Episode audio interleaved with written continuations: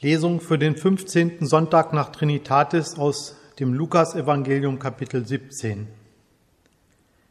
Die Apostel sprachen zu dem Herrn, Stärke uns den Glauben.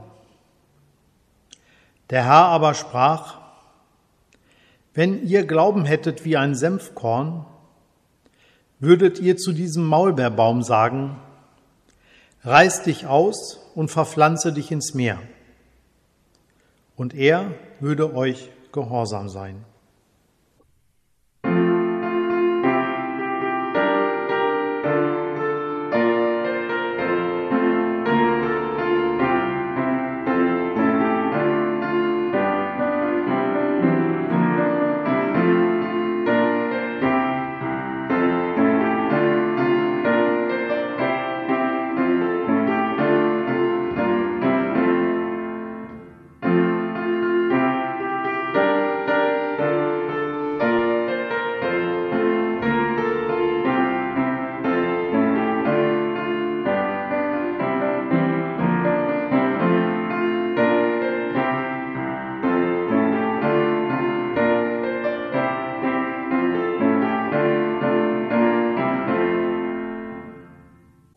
Gnade unseres Herrn Jesus Christus und die Liebe Gottes und die Gemeinschaft des Heiligen Geistes sei mit uns allen.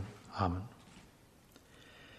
Liebe Gemeinde, die amerikanische Außenpolitik hat im 20. Jahrhundert mehrfach damit gedroht, den Gegner zurück in die Steinzeit bomben zu wollen.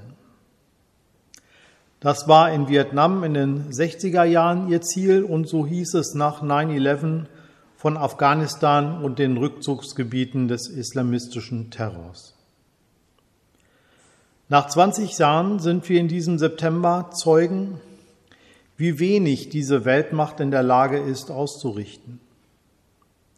Eine Niederlage auf der ganzen Linie, auch wenn kaum jemand gerade es so nennt. Doch die Amerikaner und die NATO-Verbündeten sind nicht die Ersten, die am Ende wieder abziehen mussten. Den Russen ging es nicht besser und vor ihnen auch schon den Engländern nicht. Und in Zukunft werden vielleicht die Chinesen es sein, die dort scheitern werden. Doch welche Macht hat eigentlich immer wieder dazu geführt, dass Goliath von David in die, Knie gezwungen wurde? Es scheint, es war der Glaube, der gesagt hat, du kannst. Inshallah, mit Gottes Hilfe ist alles möglich. Ein Glaube, der für unsere westliche, freiheitlich-demokratische Weltsicht steinzeitlich wirkt, der uns im Kontrast vor Augen führt, wie skeptisch Menschen in Deutschland Gott Christentum, Glaube und Bibel gegenüberstehen. Gottlos, glaubenslos, kraftlos, so erscheint im Licht des heutigen Predigtextes das Leben vieler Zeitgenossen. Sehnsucht nach gestärktem Glauben, das geht nicht nur Einzelnen so. Die Gemeinschaft der Glaubenden wartet auf bessere Zeiten. Schon länger, ich erinnere mich, kurz nach meiner Konfirmation Mitte der 70er sang Marius Müller-Westernhagen mit Pfefferminz bist du mein Prinz. Darin heißt es, glaubst du an den lieben Gott oder an Guevara? Ich glaube an die Deutsche Bank, denn die zahlt aus in Bar. Ja. Kirchenkritik, mehr Fragen als Antworten. So kommt der christliche Glaube daher. Viele vermuten, wir lebten in einer glaubensarmen Zeit. So kennen Christinnen und Christen die Sehnsucht nach urchristlicher Glaubenskraft und sehnen sich nach den scharf geschliffenen Waffen der ersten Christenheit. Der Ausruf der Jünger, stärke uns den Glauben, kennt Entmutigung und hofft auf Stärkung. Wenn ihr Glauben hättet wie ein Senfkorn, würdet ihr zu einem Maulbeerbaum sagen, reiß dich aus und verpflanze dich ins Meer, und er würde euch gehorsam sein. Die Antwort ist nicht besonders mitfühlend. Der Glaube soll Berge oder zumindest Bäume versetzen können. Doch solchen Glauben scheint Jesus bei seinen Aposteln nicht zu finden. Werden wir Zeugen der ersten Glaubenskrise noch zu Lebzeiten Jesu? Das Wachsen des Glaubens und seine Krisen durchziehen das gesamte Werk des Lukas. Sein Evangelium und die Apostelgeschichte am Beginn der Kirchengeschichte, etwa um 80 nach Christus, ist getragen von diesem Gegenanglauben, gegen die ersten Enttäuschungen, die ersten Begeisterung, ja, ist verflogen. Nach den Ereignissen um Tod und Auferstehung und der Gabe des Heiligen Geistes ist die Gemeinde in der langen Ebene des alltäglichen Weges durch die Zeit angekommen. Das ist der Hintergrund für die Antwort Jesu auf die Jüngerfrage nach mehr Glauben.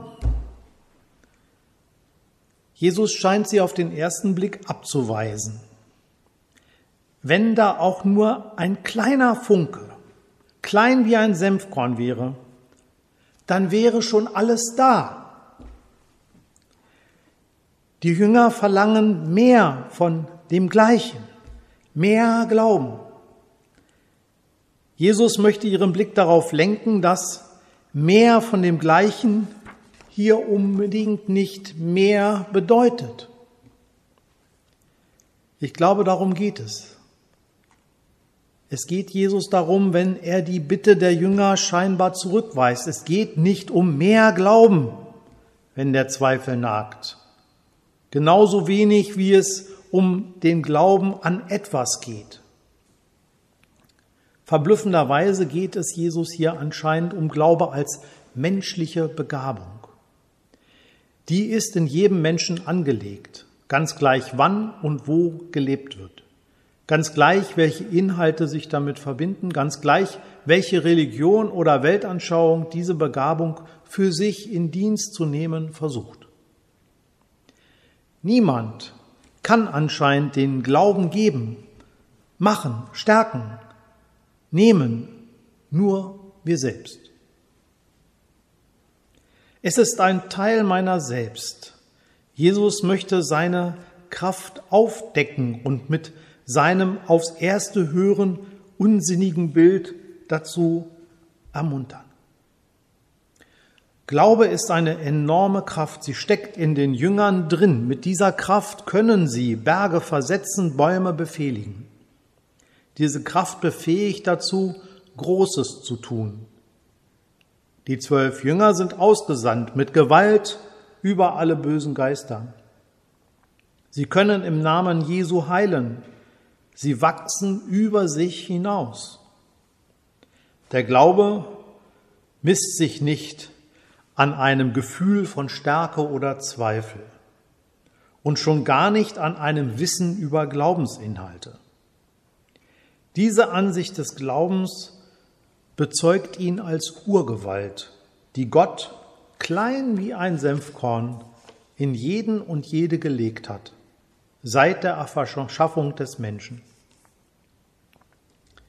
Der Verzagtheit eines Alltagsglaubens steht dieser Aufruf gegenüber, sich ein, seiner Möglichkeiten irgendwie bewusst zu werden. Paulus sagt es dann so, ich vermag alles durch den, der mich mächtig macht, Christus. Also noch einmal ganz deutlich, ich möchte die Anfrage der Jünger genauso ernst nehmen wie die Antwort Jesu. Darum, Jesus macht Mut zum Glauben. Er spricht uns alle immer schon als Glaubende an. Glaube kann Berge und Bäume versetzen. Glauben kann unglaublich viel. Glaube kann alles, was eigentlich nur Gott kann. Mit meinem Mott kann ich Bäume ausreißen und mit meinem Gott kann ich über Mauern springen. Glaube bindet an das, was Gott Gutes will.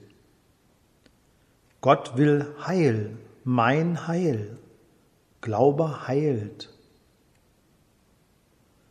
Glaube hat Teil an Gottes Macht, weil der Glaubende selbst ohnmächtig bleibt. Mein Glaube ist nur mächtig in der Liebe. Glaube ist gewiss, dass Gott diese Macht der Liebe ist. Glaube vertraut sich Gott an in Leid und Glück, in Not und in Erfüllung, damit es am Ende heißt, dein Glaube hat dir geholfen. Amen. Der Friede Gottes, welcher höher ist als unsere Vernunft, der bewahre unsere Herzen und Sinne in Christus Jesus. Amen.